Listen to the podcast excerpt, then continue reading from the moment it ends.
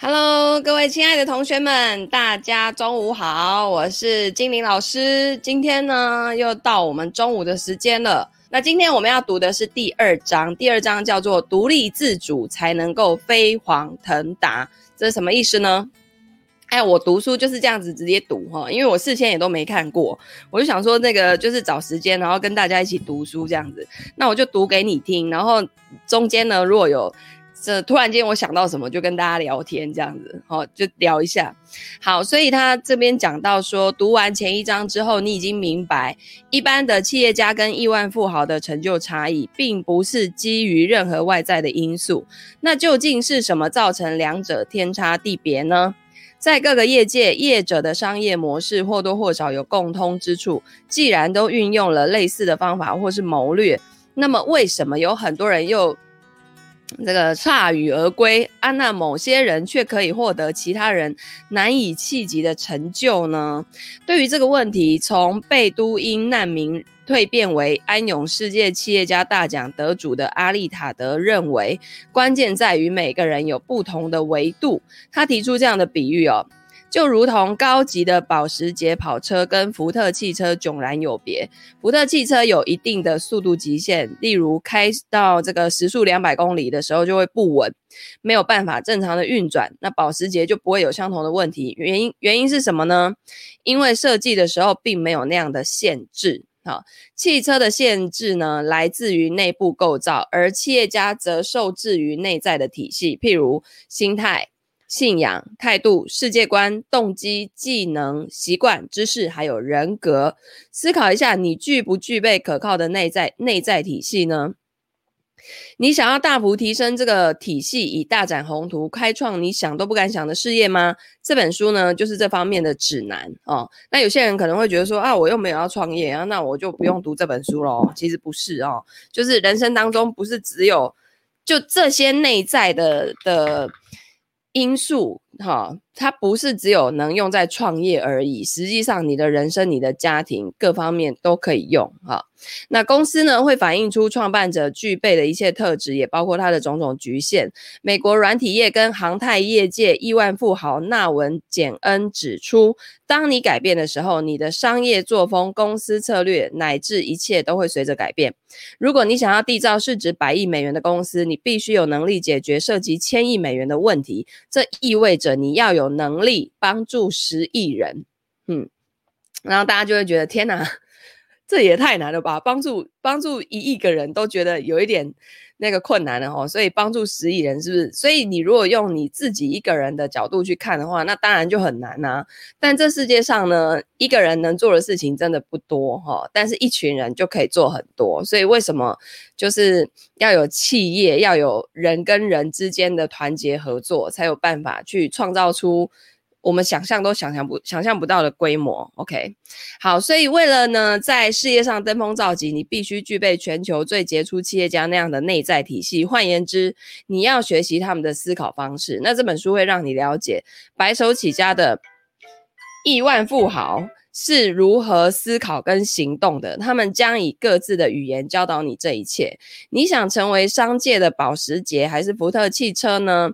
想在商界领先群伦的人呢？厌倦了平庸现状的人，以及想要更美好人生的人，本书是为你而写的。诶，有没有人是想要在商界领先群伦的人？还是你已经厌倦平庸现状？还有？还是你想要更美好的人生哦？一二三，哪三哪哪一种你？你你们可以打一下。好，现在大家可能在吃饭哦。诶，我忘了讲今天的 slogan，每天进步一点点，读书带来大改变。欢迎来到精灵读书会，耶、好。自力更生，想要人生有所成就，首先就必须成为独立的人。我采访的亿万富富豪很早就学习自立。矽谷传奇投资家提姆·德雷伯跟土耳其最富裕的白手起家榜样胡斯努·欧兹耶金，分别在十四岁跟十岁就离家了，就就学。多数自食其力闯出一片天的亿万富豪，出身贫苦，不得不比一般人早熟。新加坡奥盛国际公司创办人沈财福的故事，将会改变你对童工的看法。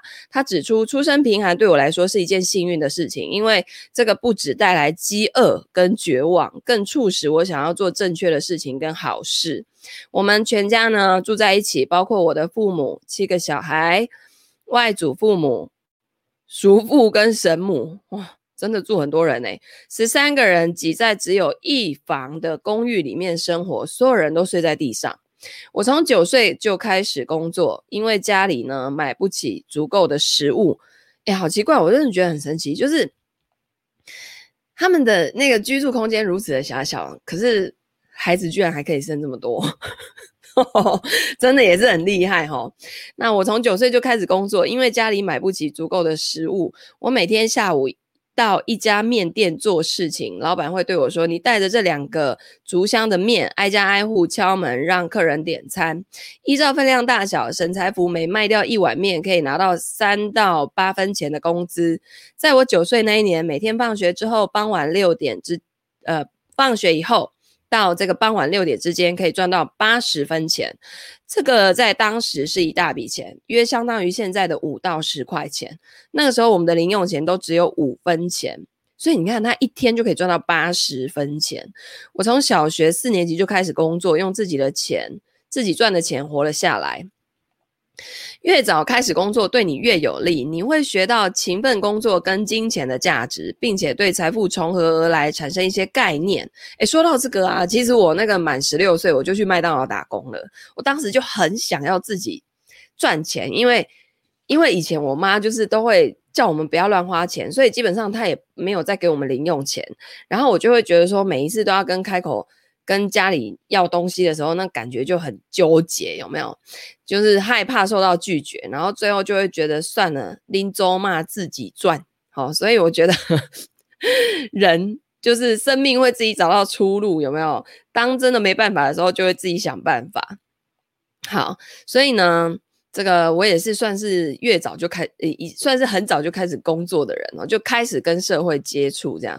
好，享誉国际的俄罗斯亿万富豪谢尔盖·加利茨基，童年的时候每逢周末会被父亲逼着去花园从事体力劳动。他表示，当然那时候我不喜欢做事情，但是我确信这个呢，培养了我勤奋工作的精神。我确实有所获益，学会了埋头苦干的道理。我访问的所有的亿万富豪都在十八岁之前就开始工作，那我十六岁，诶，这样我是不是有机会？嗯，有些人呢，在学校放假打呃期间打工，为上大学存钱。例如创办露露柠檬的加拿大亿万富豪齐普威尔逊，他十四岁的时候就做过这个拆除谷仓跟农舍的工作，每一天可以赚五美元。后来呢，曾经帮公园管理处修剪过树木，还有帮人家趴车跟洗车。那这个创设饥饿杰克的澳洲亿万富豪杰克·科温，从十二岁起，每逢假期都会打工，那也就是小学毕业嘛，差不多。夏季的时候呢，帮人家修整草坪；冬天帮人家铲雪。科温还送过报纸，他说报纸每天都要送，每一周呢还要跟订户收钱。那不过现在也没报纸可以送，以前以前有，现在谁谁现在现在还有人在订报纸吗？哦，这个使我有了责任感，也明白自己能有多少收入。那个时候我大约十二岁，我还记得送报路线是有钱人居住的路段。我常常看到医生跟律师开最好的车，住在上等的房子，这让我恍然大悟，原来富裕是取决于教育、存钱能力，还有经营自己的事业。科温十六岁的时候呢，用储蓄的钱买了一辆车，这可能就是独立了吧？哇，十六岁就买了一辆车，好厉害！有了足够的钱，就不用再向父母伸手。对，其实我就是当时我自己想打工，就是这个原因哦。现在订电子报，所以你看，要打工要送报也没机会。不过现在，嗯、应该是说每一个时代都有它的机运啊、哦。过去有报纸可以送，现在没有报纸可以送。可是过去没有网络啊，现在有网络，现在在家坐在家里就可以做生意了，对不对？好。那呃，许多亿万富豪甚至在十岁之前就开始工作了。德雷伯的母亲呢，会指派他做住家户外工作。我们做事可以拿钱，我在花园拔杂草、铲污泥、拖车、重新上漆、砍树、修整草坪。我忙上忙下，每分钟可以拿到一分钱。然后呢，他还把存下来的钱用来投资，诶，所以他这就是有钱人的脑袋啊！哈，他不是说。啊存下来的钱，然后就去买掉一个什么，把它花掉。好，九岁的时候呢，父亲开始让我投资，我买了一档股票。那快乐丰食品公司的创办人陈觉忠八岁就开始卖报纸，但最早自食其力的是创办利纳玛 公司的匈牙利裔加拿大亿万富豪法兰克，以及巴西企业家利瑞欧。他们六岁的时候就开始分担家计。那这个。呃，加拿大那个富豪，他他记得说，我们住在农场，我六岁的时候负责养鸡耶，天哪，还得准时喂饱，想玩也可以，可是到了傍晚六点一定要喂鸡。随着年纪增长，我肩负的责任也越重大，而且享有的权益也越来越多。后来我还养猪，还养马，这呃，至于养马，要到十岁或十一岁才可以做。毫无疑问，人生就是这样，必须工作。诶，这样算起来，我们现在的小孩感觉好。你要说他幸福吗？可是怎么突然觉得再降下去像温室的花朵一样呢？我们家两只每天都在家里，一个对着电脑，一个对着手机。然后因为家里电视不是坏掉吗？我们那个到府到府安装一直现在没有嘛，所以我们家电视也一直没有换，所以现在就更 更惨，就是都对着一个小荧幕这样，齁。哎呀，呃，这好像也少掉很多历练的机会，对不对？还是两个十八岁通给我出去打工，就这么决定了，好不好？好，对自己跟身边的人负责。帕里索托呃索托出生在巴西南部小农村，对，我们现在都太好命。当地人呢，多为意大利移民的后裔。村里没有水电，没有无线电，也没有柏油路。我们呢，只有基本生活所需。我不知道未来要做什么，但是我很清楚一件事情，就是我不要在田里面工作。种田太辛苦了，天气很炎热，而且蚊虫很多。我家很穷，只买得起食物跟衣服。我们没有钱买汽车、吉普车或其他东西，而且村里卫生条件不好，很多人生病。大家都不注重饮用水跟食物的卫生，我们也没有冰箱，也没有电可以用，现在只能呃只能用煤油灯，你能想象吗？呃，实际上他讲的这一段啊，我爸他们家小时候的环境，据说就是这样子，就是在他小学那个年代，我爸就是一个民国四十四年次的人，所以小学大概也就是民国五十几五对五十几年那个时候，那时候据说。台湾很多地方就是他讲的这样子，没有柏油路诶，然后就是反正他小时候在讲，我都觉得你是在讲什么中国民间故事吗？那是什么神话啊？这距离也太遥远，完全无法想象哦。好，他从六岁开始赚钱，我们采玉米，剥下玉米叶用来包烟草，做成玉米叶雪茄，一个包装有二十五根。我们每天晚饭后工作两小时，每个月呢会有人来我家里买。这个雪茄，帕里索托是家里最年长的小孩，他必须照顾其他兄弟姐妹。我是十一个小孩当中的老大，妈妈没有任何的帮手，我得帮他。他要准备一家人的食物，为大家洗衣服，照养家禽家畜，挤牛奶跟制作起司。如果我的弟弟妹妹做错了事，我要承担责任，所以我必须操练他们，以确保不会出事。好，实际上就是。那、为什么以前的人生活这么穷苦，然后小孩照样生，而且生很多？然后我们现在其实方便度、便利度各种层面都比以前好很多，可反而不生了，对不对？哦，是不是更注重那个品质啊？对，好，全球置业要界首富迪利普·桑格维以及南韩科技业的大亨金范珠，从小就被当成大人看待，早年都要照顾弟弟妹妹。金范珠小时候呢，跟父母还有五个小孩，你看都一定是这么多小孩，还有祖祖母同住在只有一房的公寓。身为长子的他，注定日后要扛起家计，因此他的父母遵循韩国传统，特别栽培他，让他具有。呃，具备应有的能力跟责任感。那金曼珠的家境并不好，因此呢，家人做出一些牺牲，才能供他上大学。他明白自己是家里唯一享有此特权的孩子，除了对家人心怀感激。也深知未来必须回报他们，因为这些经验，事业有成之后，我自然加倍报答家人。他的父母呢，曾经因为经商失败而破产，一家人一度沦落街头。从那个时候起，我疯狂的工作，身兼数职，拼命赚来的钱，比大学生毕业全职工作的薪资还要多好几倍。于是我直接出社会工作，不再专注学业学业。不少亿万富豪从小就开始支撑家庭，有些是赚钱贴补家用，有些则是在家族事业里面帮忙。那印佛瑟斯公司创办人穆尔蒂曾经是卡纳塔卡邦地区前四强的顶尖学生，还是在十一年级的时候，十一年级的时候荣获国家的奖学金。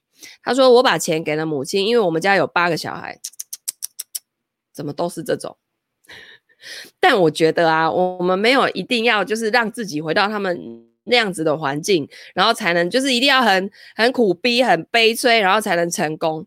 我觉得他们的那个内心的状态是我们可以学习的，但是我们没有一定要像他像他们以前这样子经历千百磨难，然后才能成功。我觉得要把这样的信念把它转换掉，就是我们可以。轻而易举且有效率的成功，可是那个内心的状态，我觉得是不管外在环境怎么变得更方便、更厉害，都依然要具备的。所以我们要学的是他们的内在状状态。OK，好，所以就是你不要觉得啊，我们家超过一房诶，我们家小孩也没那么多诶，那我是不是就不能成功？不是，好好，所以呢。他说：“从小呢，我被教导要分享一切，因此我很自然的就把奖学金交给母亲。这种这种小孩都来报恩的吧？他他他会确保每个家人都受益，自己会交出来，有的自己花都不够了，有没有？吼，好，家里慈基十四岁开始在母亲任职的蔬果仓库做事，我做的是苦力活，帮运送百事可乐的卡车装货。”那我们当时没有太多的选择，那个时候家里过得很辛苦。我把赚的钱交给父母，虽然想要自己留一些钱，他们也不在意，但我就是觉得必须把钱交给父母，而且我连做了好几年。有一些亿万富豪成长于单亲家庭，有一些甚至是孤儿，他们必须为自己跟身边的亲人的生计扛起全部的责任。所以你，所以啊，我都一直说那个什么，人类的潜能是无穷尽的啊。当他发现。叫做是什么无后路可退的时候，他就会自己开创出很多新的道路。哦，人就是这样。啊，当你觉得有后路可退的时候，就是加减休息一下。哦，你可能潜力就没有这样被激发出来。但是我觉得呢，现在也没有一定要靠这种无后路可退，你才要才要前进嘛，对不对？我说了，就是以前旧时代的那一些比较限制性的信念，要把它抛弃掉。就是像什么一定要经历很。我一定要很苦才可以赚到钱，我觉得这个信念也不适用在现在了，好不好？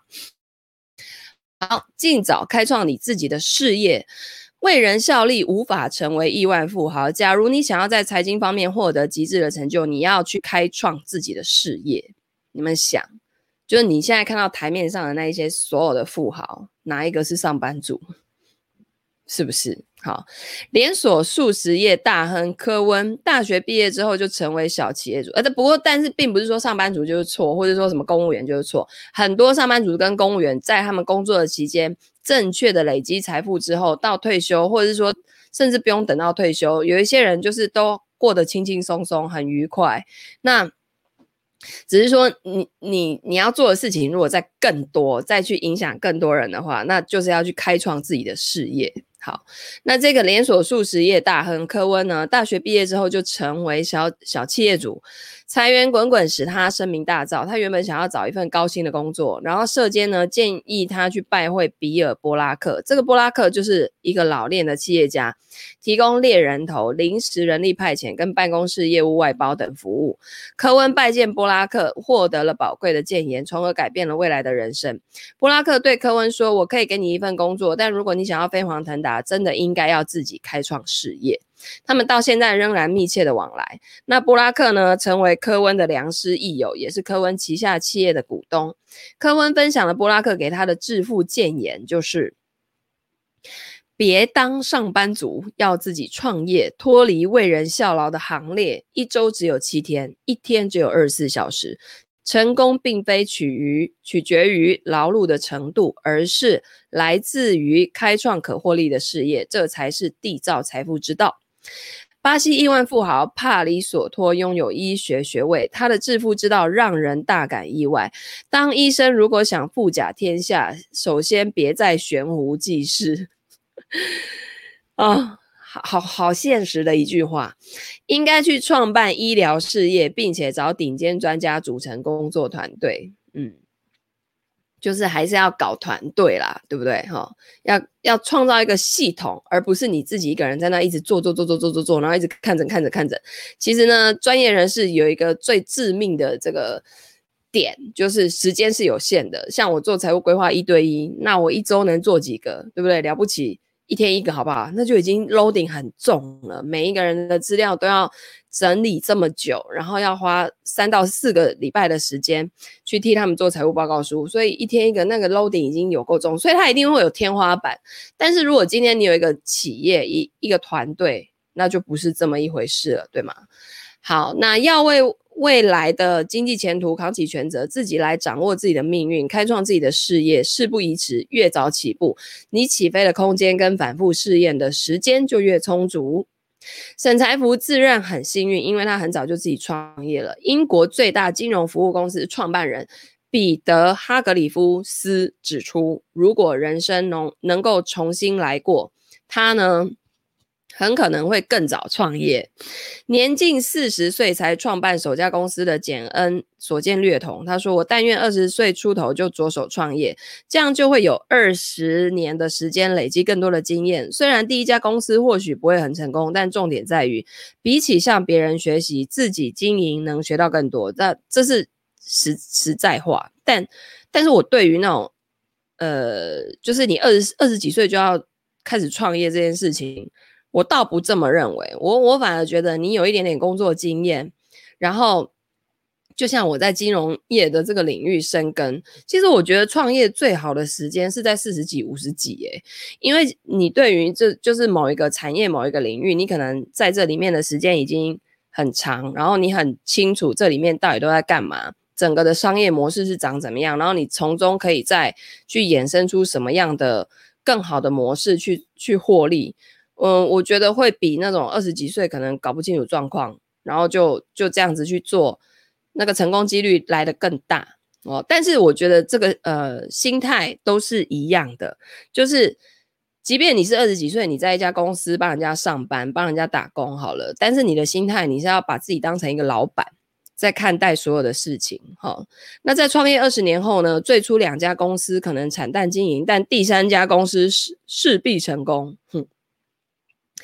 嗯很多人创业无法成功的原因，是因为他们只看到表面哦。那为什么我说学习投资是一个很好的入门，创业的入门，就是因为当你在。呃，评估一家公司的时候，你就会去了解它整个背后的商业模式。这家公司到底靠什么赚钱？它的客户是谁？客户为什么跟他买单？它的产品有什么样的优势？有什么样的护城河？是别家竞争对手完全赶不上的。然后这个老板的思维是什么？他的他的嗯、就是人格特质是什么？呃，为什么可以带领这家企业一直不停的往前走？所以这个。当你去看很多这样的例子的时候，再反过来你自己要去创业的时候，你就不会轻易的哇，看那路边的手摇饮好像很好赚啊，开咖啡厅好梦幻，然后你就贸然的投资这些东西，自己的时间跟金钱下去啊，很多东西不是表面上所看到的那样子。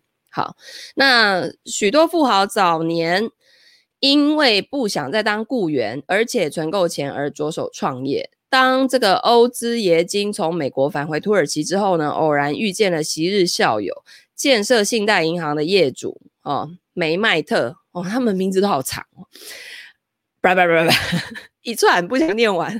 好，二十九岁的时候呢，他被卡拉梅麦特任命为银行董事，并且呢，三十二岁的时候荣升总裁。我掌理建设信贷银行三年半，刚接手的时候还是一家亏损连连的银行，但三年半之内就开始获利。于是呢，他跟卡拉梅麦特要求一趴的股权。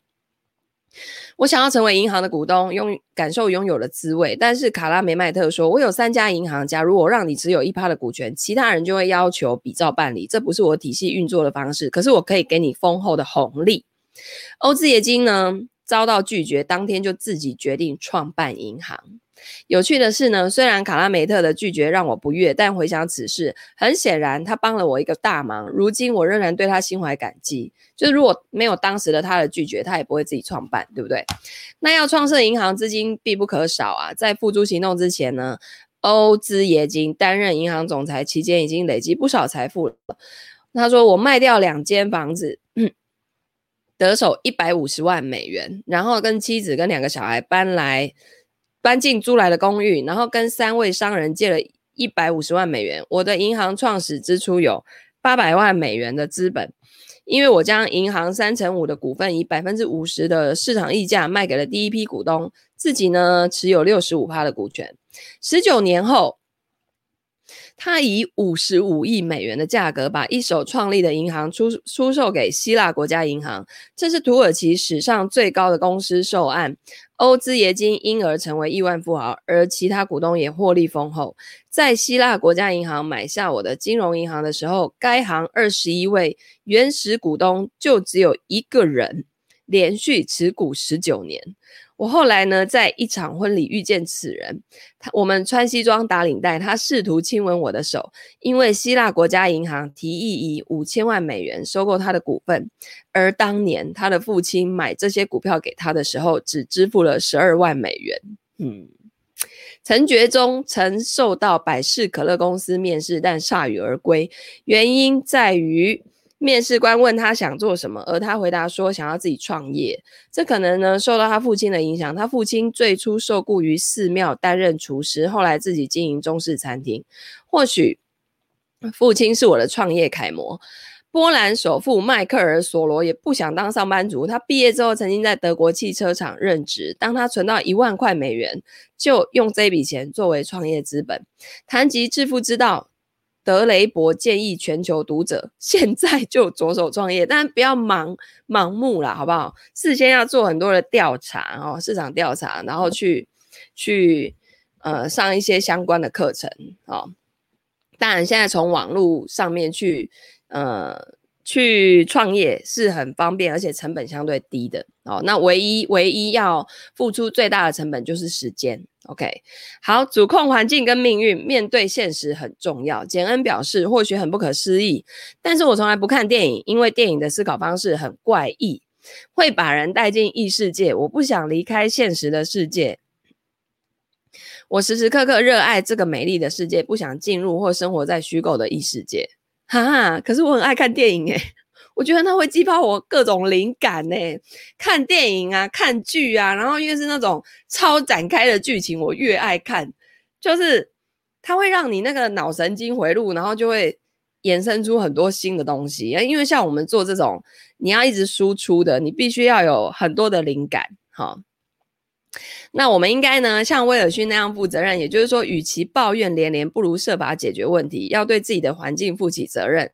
了解环境会形塑人的成长方式，影响周遭的人如何看待你跟努力的结果，切勿消极的受环境影响啊！正如柯温所说的，能掌控自己的生活跟各项事物的人，太半知足常乐，人大致都会寻求独立。以便在自主的时间跟地点做自己想做的事情。世上有多少不快乐的人啊？有九成的人是迫于经济需求而工作、参与活动或发展人际关系。这个呢，就像以前我在金融业的时候，我超级讨厌无效聚会，就是整个聚会场合所有人你都不认识，然后在那边换名片。然后就想要从里面去找到潜在客户，我觉得那好痛苦啊！然后呢，名片换回来，你根本就已经兜不起来那个人的脸跟名片本人，就是已经对不起来。然后再大概再过一两个礼拜，你再拿到名片的时候，你大概已经快要忘记了吧？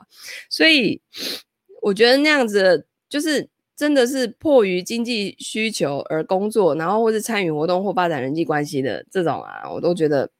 真的好痛苦，但是现在创业，我就可以自己选择我要参加什么活动，我要不要发展什么样的人际关系，然后，然后就不是为了要去做业务的这种感觉。我觉得那个整个格局就被打开，哎，好，所以这真的也是啊，就是就是。两难，对不对？哈，他们因为必须偿还房贷、缴交学费而留在痛恨的工作岗位，成为囚徒。请想一想，要怎么掌控人生？如何维持自己的控制能力？柯温曾经在企业管理硕士课程讲说，跟我比起来，各位有一项很大的劣势。我大学毕业的时候获得的工作机会，年薪只有六千美元。你们毕业后则能从事年薪十五万美元的工作，可活得很有格调，加入高尔夫球俱乐部，小孩也可以上私立学校。各位呢，将购买高房贷的豪宅，成为高格调生活的囚徒。而当年我决定自己创业的时候，会失去的并不多，但却能赢得一切。科温从加拿大的大学毕业之后，进入保险公司做事情，因为表现良好，薪资优渥，然后他结婚生小孩，用不高的房贷去购屋。那年呢，他只有二十五岁。当时唯一可以确定的是，我不想再为大公司效命，我想开创事业，享有做自己想做的事的自由，这是我唯一确定的事情。然而，我如何掌控自己的环境呢？工作五年以后，他跟好朋友一起会见公司一名高阶主管。哦，他们就直接说：“我们想要创立保险代理公司，并且成为独立的保险代理商。我们任职的保险公司在加拿大数一数二，但是科层体系过于庞大。我们想要推动革新。”主管呢，眼神呆滞的听我们两个二十五岁的小伙子讲这些话，他差点没有说不要再浪费我的时间了。对于我们所说的事情，他全部都没有兴趣。于是呢，我辞去了保险公司的工作，前往澳洲创业。我的朋友也建立了自己的事业，成为加拿大极为成功的轮胎经销商。我们两个人都有很好的成就。我拥有了一栋房子，又贷款又再买了一间，后来我卖掉了房子，继续朝目标前进。我从来没有自问，真的要放弃这一切吗？我未曾烦恼过这种问题。我对冒险更感兴趣。其实以前在工作的时候啊，每个月就很稳定的月薪，所以你刚创业的时候，其实你会对于没有稳定的月薪这件事情感到恐惧，感到焦虑。可是后来，我现在已经创业，我一六年四月离职的嘛，二一减一六，我的天呐，快要七诶七年了呢！天呐，我创业七年了，怎么这么久？然后我现在发现，领固定月薪的那个才要令人焦虑，好不好？好可怕哦！那完全就是。就这样子了，你你现在往后面大概看到二十年、三十年后，大概就这样子了，全部都算得出来，清清楚楚的。但是自己创业会有那种不确定性，我更爱的是那种不确定性，因为我觉得很有趣，而且它会很精彩，让我的人生很有趣。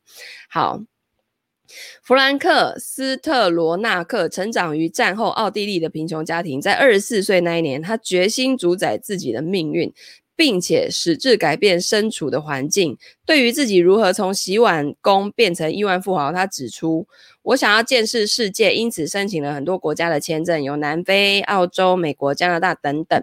结果加拿大的签证最早批下来，所以我就搭船去了加拿大。当时呢，我口袋里只有两百美元，于是买了最便宜的船票。那因为没有钱买食物，我在加拿大曾经数度挨饿。我在那里的第一个工作就是在医院洗盘子，第二个工作呢是在一家很小的工厂，做了半年之后，我成为实际的营运者。工厂的业主于是说：“我想要让你成为合伙人。”但是他的话从来没有实现哈。他是一个好人，但是没呃未曾把提议诉诸白纸黑字。很显然的，他他并没有认真看待这件事情。对，有的老板就是专门打嘴炮，画大饼，有没有？哈，因此呢，我离开那家工厂，进入一家薪资比较高的公司，住宿费用呢也非常的便宜。我住在一个小房间，省下许多钱。两年后，我买了一些二手机器设备，租了一处。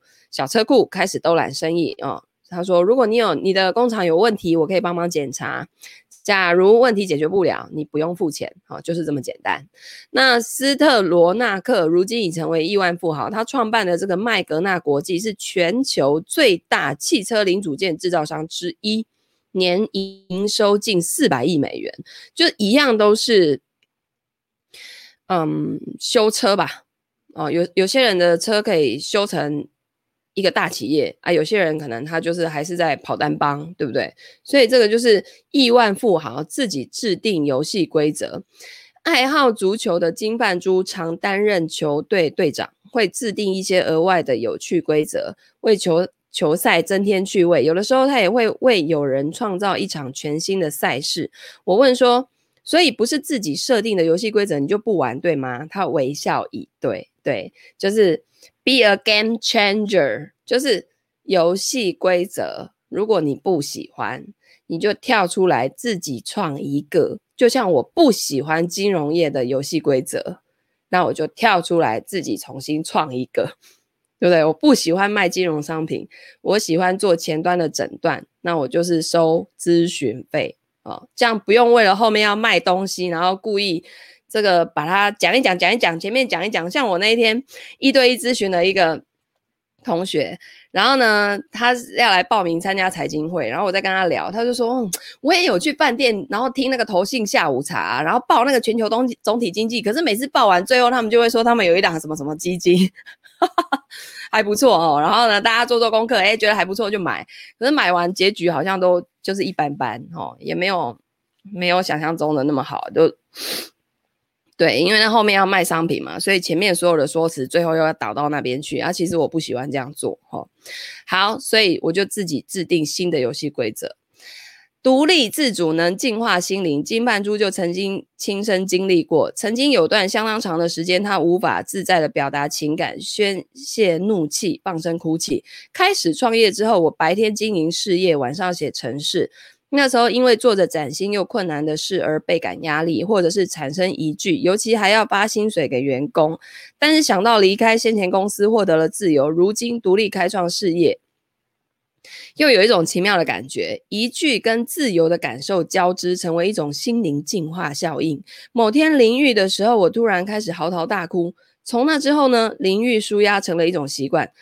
是现在我甚至连看电视节目也会掉眼泪啊！可见他压力多大呀，对不对？女生看电视那个想哭就哭嘛，哦，像我哭点就超低的啊，每次看到那个连续剧就哦好。所以说呢，亲爱的读者，想要翱翔天际，首先要。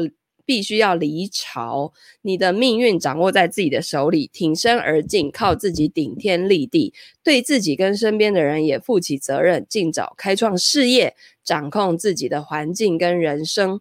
唯有如此，你才能踏上事业成功的康庄大道。好，最后呢，以与这个亿万富翁的差距，犹疑不定的人永远难以脱离舒适圈，也绝难展翅高飞。百万富翁会离开舒适圈，尝试振翅飞翔；亿万富豪会敢跳出舒适圈，追求飞黄腾达。好吧，就取决于你想要什么人生喽，对不对？啊，其实没有绝对的，诶，好或不好，或是对跟错哦。你只要自己觉得舒服、开心，这样子呢。这个不要白来地球走这一招就好啦。OK，好，我们今天的读书就到这边结束。然后我待会一点要转台去高科大讲课啦。祝同学周末愉快，我们下礼拜见，拜拜。